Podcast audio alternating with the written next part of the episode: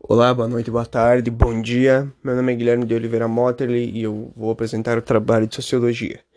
Começando pelo primeiro tópico, que são as relações de consumo e meio ambiente. Bom, as relações de consumo elas estão diretamente interligadas ao desenvolvimento da sociedade e elas têm um grande problema mundial que são as consequências do consumo exagerado e incentivado pelo espírito consumista que está entranhado pelo regime capitalista ele esse esse bagulho tá enraizado no, no meio que no dentro da sociedade e ele acaba gerando consequências irreversíveis ao meio ambiente. E a sociedade deve mudar isso urgentemente, porque o consumismo não é uma coisa boa, ele acaba afetando o psicológico, o mental e acabando com a natureza e tudo que acontece ao redor.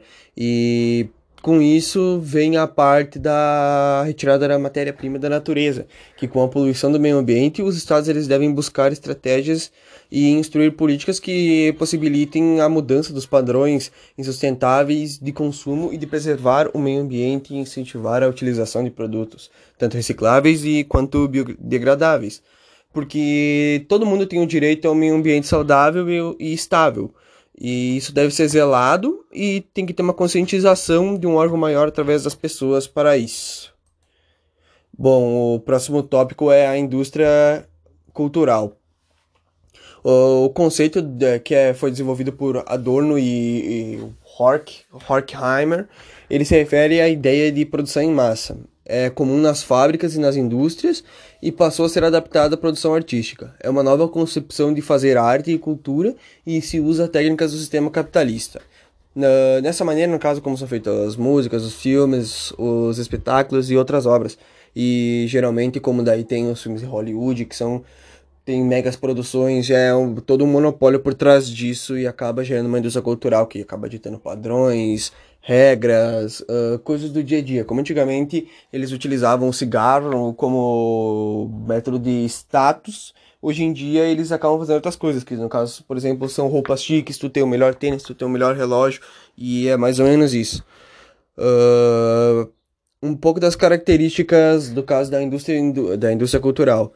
O lucro é a finalidade, a padronização dos gostos e interesses dos consumidores, a massificação dos produtos, produtos fáceis de serem consumidos e a homogeneização dos produtos, no caso de distribuir as filme, música, novela, peça e acabar fazendo com que eles tenham sucesso.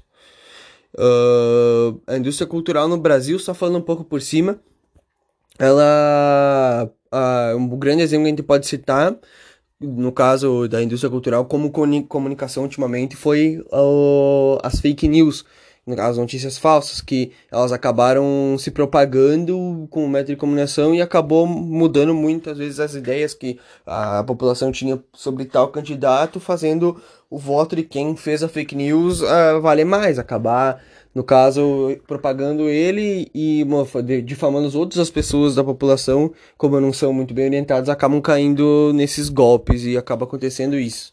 Na música surge, no caso, novos cantores, e um grande exemplo é o trap, que vem se instalando no, no Brasil cada vez mais com maior, maior visão. Tanto é que teve um trapper, que é o Jonga, que ele foi indicado para o prêmio de melhor artista latino numa grande, numa grande premiação dos Estados Unidos. E ele acabou, infelizmente, não ganhando, mas ele foi indicado já é uma grande coisa.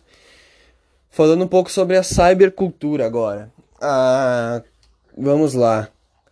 O que, que eu posso falar sobre a, cyber, a cybercultura, falando um pouco mais por cima, é que pode se abranger em vários temas, que tem várias camadas onde pode ser discutida.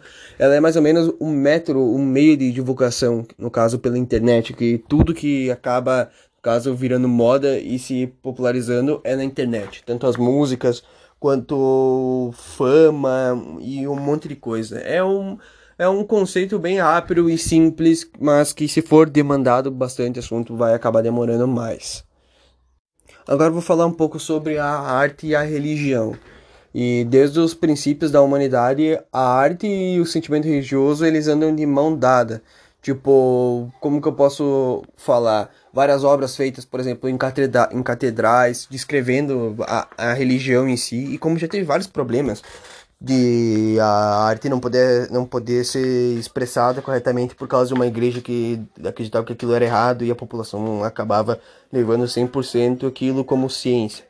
E isso acabou com que a, a arte, no caso, ela demorasse um pouco mais para ser ouvida, interpretada seriamente. Antes era só tipo, ah, uma paisagem bonita e uma obra bonita, mas não tinha significado por trás. E a partir da depois que a igreja começou a deixar de meio que boicotar as artes, eles começaram a ter mais significado em expressão. Um grande exemplo disso, no caso, foi a, a música, que ela, no caso, como que eu posso citar de exemplo na um pouco menos relacionado com religião, mas sim tem um pouco de relação com religião, foi na ditadura, onde as músicas ela a ditadura brasileira, onde as músicas elas eram proibidas assim de ser feita qualquer letra, qualquer exposição, qualquer contra contra o governo e isso daí era bem o que acontecia na época da da onde a religião era o tópico máximo assim de liderança que se alguma, alguma arte, no caso, estivesse falando mal, estivesse interpretando, por exemplo, homossexualismo, alguma coisa relacionada a esse gênero, ou uma música estivesse uh, falando coisas contra a igreja, eles acabavam boicotando e acabavam acabavam com isso, simplesmente acabavam e não deixavam a música se propagar. Só que acabou, no caso, sempre tendo artes, como tem várias pinturas famosas, que eu não vou me lembrar agora o nome, mas tem aquela que é um anjo encostando na mão do outro anjo, que foi bem famosa na época da igreja, da propagação da igreja, e várias outras. E também a arte, ela foi começada, que nem eu falei antes, a ser expressada agora, só mais próximo de hoje em dia, como um método de expor sentimentos, expor opiniões, que antigamente não era tão fácil assim. E agora vamos falar um pouco sobre arte e religião, que já está acabando o tempo do podcast. Uh, no, no, no, caso, as representações artísticas e o universo religioso eles apresentam uma rica variedade de obras, que nem eu falei antes. Eles podem ser encontradas tanto na arquitetura das igrejas e dos templos, nas esculturas, nos painéis, nas pinturas e nos mosaicos vitrais. Nas igrejas católicas, por exemplo, sempre tem os vitrais desenhados com várias várias pinturas relacionadas à igreja e etc. E a diferença entre as obras. Uma obra de arte ela é inserida no aspecto religioso, ela pode variar o conceito que se analisa no fim que ela está se destinada.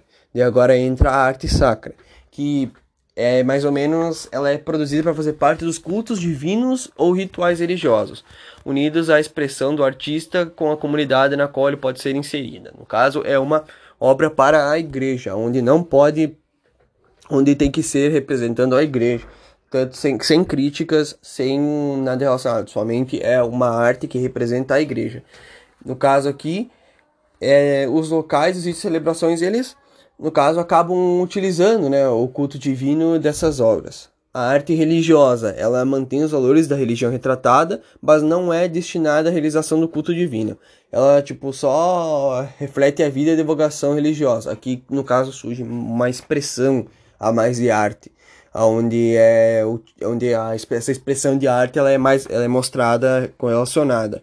E como a gente pode fazer meio que uma linha do tempo, assim, se fosse uma, um, meio que um mapa mental, assim, seria tipo a temática, a motivação e os sentimentos, eles geram a arte religiosa.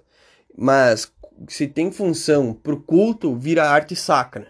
Por, no caso, tu pode expor a tua opinião, o teu sentimento sobre aquele Deus que tu, que tu segue, tu pode fazer aquilo, algum pós, algum, algum contra, algum a favor, relacionado a alguma regra imposta pelo livro da religião que você comanda, mas você tem que cuidar. Tem vários museus relacionados à arte sacra, no caso, que acabam falando um pouco sobre isso.